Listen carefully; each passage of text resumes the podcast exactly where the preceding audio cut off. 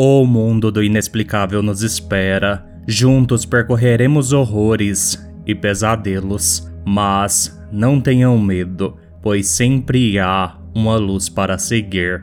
Aqui é o Thiago Lucarini, este é o Cigaluz e sejam todos muito bem-vindos a mais um episódio do podcast. E hoje, iluminados, é dia de relatos de fóruns internacionais. Relato 1 Acontecimentos na Igreja Isso aconteceu comigo e com meu melhor amigo quando ambos éramos coroinhas recém-instalados. Era a véspera de Natal, 24 de dezembro de 2009. Ambos fomos designados para manter os carvões acesos para serem usados para queimar incenso. O porta-carvão ficava na parte de trás da sacristia, local onde se guardam as coisas usadas na missa. Não havia luzes lá naquela época, então usamos três velas para nos iluminar. Passava pouco das 21 horas e a missa da véspera de Natal ainda não havia começado. Então, para nos divertirmos, peguei meu MP3 e coloquei uma música para passar o tempo. Nós nos revezávamos, abanando os carvões para mantê-los queimando. Quando chegou a vez do meu amigo, sentei atrás dele e comecei a enviar mensagens de texto. Olhei por cima do meu ombro direito e vi alguém que se parecia exatamente comigo. A figura estava usando a mesma camisa que a minha, as mesmas calças, os mesmos sapatos e estava com o mesmo penteado. Tentei lembrar se havia algum espelho naquela área, mas não consegui. Então, para confirmar, penteei meu cabelo enquanto olhava para a figura, mas a figura não se mexeu. Em vez disso, olhou para mim com os olhos se tornando vermelhos. Eu era uma criança muito, muito magra naquela época. Quando a figura olhou para mim, puxei meu amigo, que era um pouco maior que eu, e o levei para dentro da sacristia. Ele ficou surpreso e me perguntou o que estava errado. Obviamente, ele não viu a figura, então eu disse a ele o mais rápido que pude. Nós dois estávamos chorando de medo, como se precisássemos de mais fantasmas. De repente choveu muito forte e eu juro, juro que ouvimos passos e risadas de crianças perseguindo-se no teto, que não pode ser acessado por nenhum lugar e certamente não por crianças pequenas.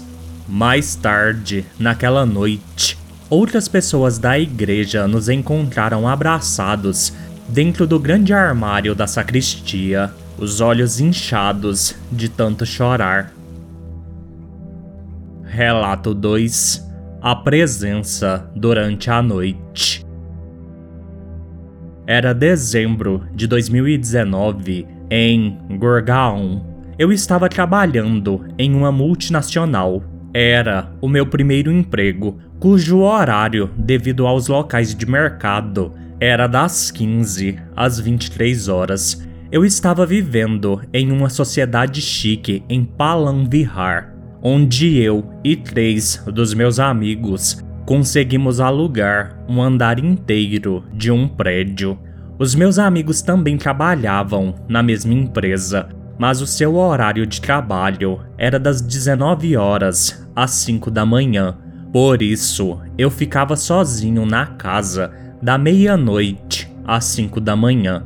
Agora, chegando à história, o táxi do escritório me deixou na esquina do quarteirão onde eu morava. Foram 500 metros de caminhada até em casa. Nós morávamos no segundo andar. No início, eu não senti nada na minha caminhada, exceto o vento frio de dezembro mas logo depois senti algo estranho vindo de uma casa em construção a apenas duas casas da minha. Ignorei a sensação e continuei andando, pois estava cansado de todo o dia de trabalho e nunca senti nada assim antes. Então, não fiz disso um problema. O apartamento.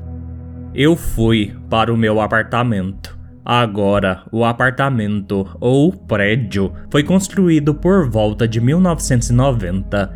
Então, ele era antigo com um belo interior. O portão de entrada dava em uma galeria. Depois, o caminho dava para uma sala na extrema direita e dois quartos à frente, com uma cozinha no lado adjacente.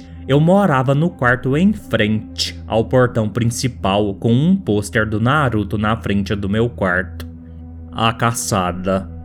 Era por volta da uma da manhã e eu estava prestes a dormir. Todas as luzes estavam apagadas, exceto a lâmpada fluorescente compacta da sala, cujos raios entravam pela leve abertura da minha porta. Como meu colega de quarto costumava vir de manhã, então eu tinha que mantê-la acesa. A luz penetrava a escuridão, me fazendo sentir menos sozinho e consciente do meu entorno. De repente, ouço um som de arranhar vindo do lado de fora da porta da frente e pude ouvi-lo no silêncio do apartamento muito claramente como se algo ou alguém estivesse do lado de fora. Achei que era o cachorro que morava com o vizinho no primeiro andar. Porém, o animal devia estar dentro da casa deles a essa hora. Então, fiquei desconfiado. A próxima coisa que aconteceu e me chocou profundamente foi que eu ouvi algo andando na galeria do lado de fora do meu quarto. A coisa bloqueou o raio de luz vindo da lâmpada fluorescente externa por um segundo. Pensei que era um intruso e imediatamente liguei para meus amigos no escritório para ver se algum deles tinha vindo para casa, mas eles negaram. Sentei-me no meu quarto com bajans, músicas religiosas que deixei tocando a noite toda e esperei até de manhã que meus amigos chegassem.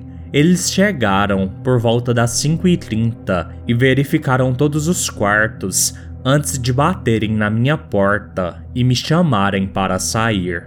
Eles riram de mim por ser imaginativo ou algo assim, mas eu tinha certeza do que experimentei, embora não tenha sido minha primeira experiência pois experimentei algo assim quando era pequeno. Mas isso me assustou, pois nada desse tipo aconteceu novamente, e eu morei lá até março de 2020, até que o lockdown fosse anunciado. Relato 3 O Entregador Vim para Mumbai em 2019 de Kanpur em busca de emprego e rapidamente, com a recomendação do meu amigo, recebo uma oferta de emprego em uma empresa de marketing bem conhecida. No começo, fiquei com meu amigo por alguns meses, porém, precisei encontrar meu próprio apartamento para poder ter meu próprio espaço. Depois de algumas semanas pesquisando na internet, encontrei um apartamento para alugar perto do escritório da empresa, localizado em Andheri East. Rapidamente me mudei e tive meu próprio espaço. Estava feliz, mas minha felicidade não durou muito. Ainda me lembro que era 4 de dezembro de 2019 e voltei para casa por volta das 22h30, depois de um longo dia de trabalho, e queria descansar. E por isso, decidi encomendar a minha refeição no Zomato, e foi aí que as coisas correram mal. No aplicativo, mostrava 25 minutos para a comida ser entregue, então resolvi tomar um banho rápido e esperar meu jantar. Enquanto estava me preparando para o meu banho, recebo um telefonema da minha mãe Fiquei tão absorto falando com ela que não percebi que conversamos por quase uma hora e minha comida não havia sido entregue. Terminei minha ligação com minha mãe e decidi ligar para o entregador. Mesmo depois de ligar várias vezes, ele não atendeu. Eu estava chateado e decidi ligar para o restaurante. Depois de perguntar a eles, eles me informaram que o entregador saiu há algum tempo, que eles iriam verificar e me ligar de volta. Fiquei tão chateado que ia dar críticas ruins e até reclamar com a equipe do Zomato. Enquanto eu estava digitando a resenha, a campainha tocou e eu estava pronto para brigar. Mas no minuto em que abri a porta, fiquei confuso e chocado ao mesmo tempo. Eu podia ver o entregador parado do lado de fora da minha porta, mas ele estava sangrando pela cabeça. Minha raiva logo se transformou em preocupação e perguntei se ele estava bem e precisava de ajuda médica, mas ele não respondeu a minha pergunta. Ele apenas disse que sentia muito por estar atrasado e ele moveu sua mão em minha direção para me dar minha comida. Mas foi estranho porque ele não tinha o pacote de comida com ele. Ele mesmo ficou confuso e disse que devia ter deixado o pacote de comida na moto e disse que voltaria em um minuto. Enquanto tudo isso acontecia, recebi uma ligação do gerente do restaurante e ele disse: Senhor, lamentamos informá-lo, mas nosso entregador sofreu um acidente e morreu no local. Reenviaremos o seu pedido. Depois de ouvir isso, eu não podia acreditar no que aconteceu comigo. Fiquei chocado e confuso. Até desci para verificar se o entregador estava lá mas não encontrei ninguém. Cheguei até a checar com o porteiro do prédio, mas ele não viu nenhum entregador. Não contei isso a ninguém, mas sei que presenciei algo sobrenatural que não pode ser explicado. Este incidente me assombra até hoje. Espero que você possa sentir o que eu senti, mas ainda estou com medo de compartilhar essa história com alguém, pois sinto que ninguém vai acreditar em mim. Relato 4 A Enfermeira Misteriosa Há alguns anos atrás, fiquei doente devido à pressão alta e precisava ser monitorada. Então, eles decidiram me manter por alguns dias em um hospital perto de minha casa. Este hospital foi transformado em uma pequena clínica bem recentemente na época, então, às vezes, eles ainda aceitavam pacientes para internação. Suponho que fui a última paciente naquela época que foi internada lá. A ala feminina também era uma maternidade naquela época. Na primeira noite, fiquei sozinha na enfermaria. Havia um banheiro entre a enfermaria feminina e a unidade de bebês. Como eu não conseguia dormir, eu pude ouvir a descarga do vaso sanitário, como se alguém estivesse usando o banheiro, mas não havia outra paciente além de mim. Na segunda noite, Pedi à minha mãe que me acompanhasse. Ela dormiu ao meu lado na outra cama e ela estava dormindo enquanto eu não conseguia manter meus olhos fechados. Eu estava apenas olhando para esta garrafa ao lado da minha cama. Essa garrafa tinha um reflexo semelhante a um espelho. Enquanto eu olhava para ela, de repente vi uma enfermeira grávida espiando por entre a cortina através da garrafa de água. Fingi que estava dormindo e virei meu corpo. Ouvi ela chamando meu nome e quando me virei, a enfermeira grávida me disse que precisava verificar meu pulso. Na manhã seguinte, perguntei às enfermeiras que trabalhavam no hospital quem era aquela enfermeira grávida. Elas disseram que não havia nenhuma enfermeira grávida trabalhando na enfermaria. Relato 5 Eu flutuei.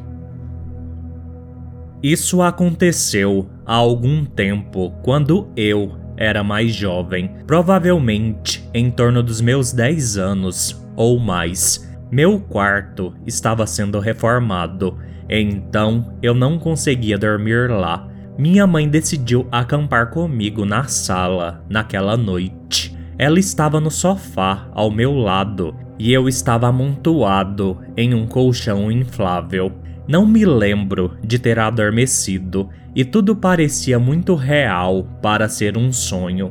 Tenho a sensação de que estava flutuando para fora do colchão, mas mantive os olhos fechados por um momento por puro medo do que estava acontecendo. Eu era uma criança facilmente assustável, e quando qualquer coisa, mesmo que pouco assustadora, acontecia, eu congelava e fechava meus olhos, e era isso que eu estava fazendo naquele momento. Mas então me lembro de ouvir uma voz que inevitavelmente me fez abrir os olhos e olhar.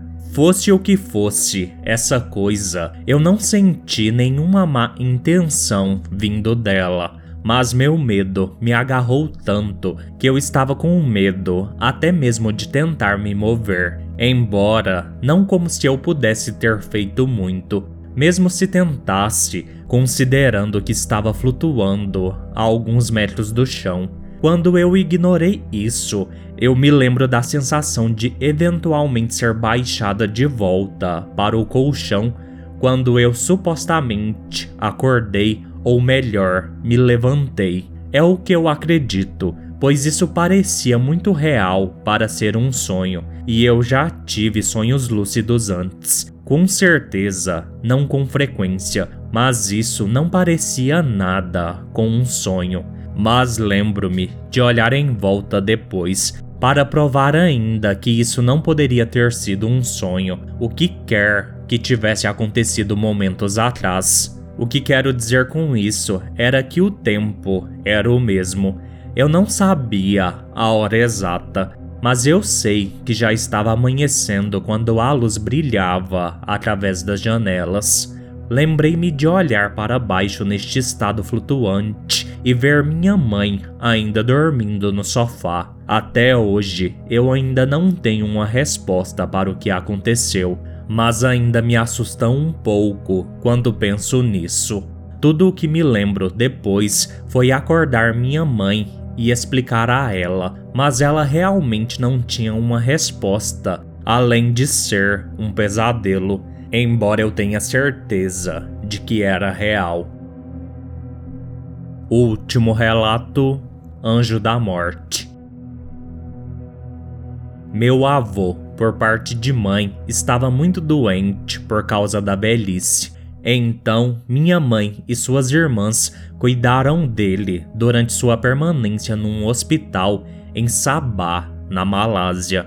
Um dia antes de meu avô falecer, minha mãe dormiu sentada ao seu lado então ela disse que acordou por volta do amanhecer. Ela abriu os olhos, ainda sentada na cadeira, e viu uma figura pendurada em uma daquelas cortinas divisórias de hospital que separam os pacientes uns dos outros. Ela viu todos os detalhes da figura. Ela disse que era uma mulher de vestido branco, sem pernas, sem mãos e sem pescoço. Sua cabeça estava imediatamente ligada ao corpo. Tinha o cabelo comprido, com olhos muito grandes. Os cílios eram tão longos e curvados que iam até a testa. Ela disse que a figura estava apenas olhando para ela enquanto deslizava para um lado da divisória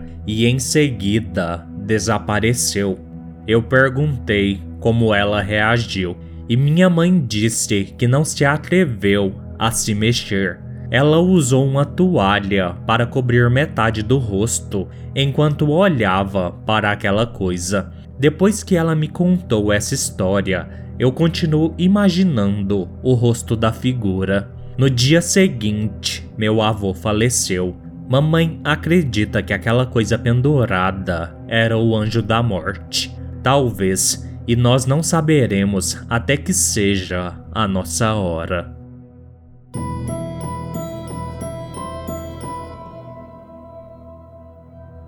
Bem iluminados, este foi o episódio de hoje. Mandem relatos para sigalospodcast.gmail.com.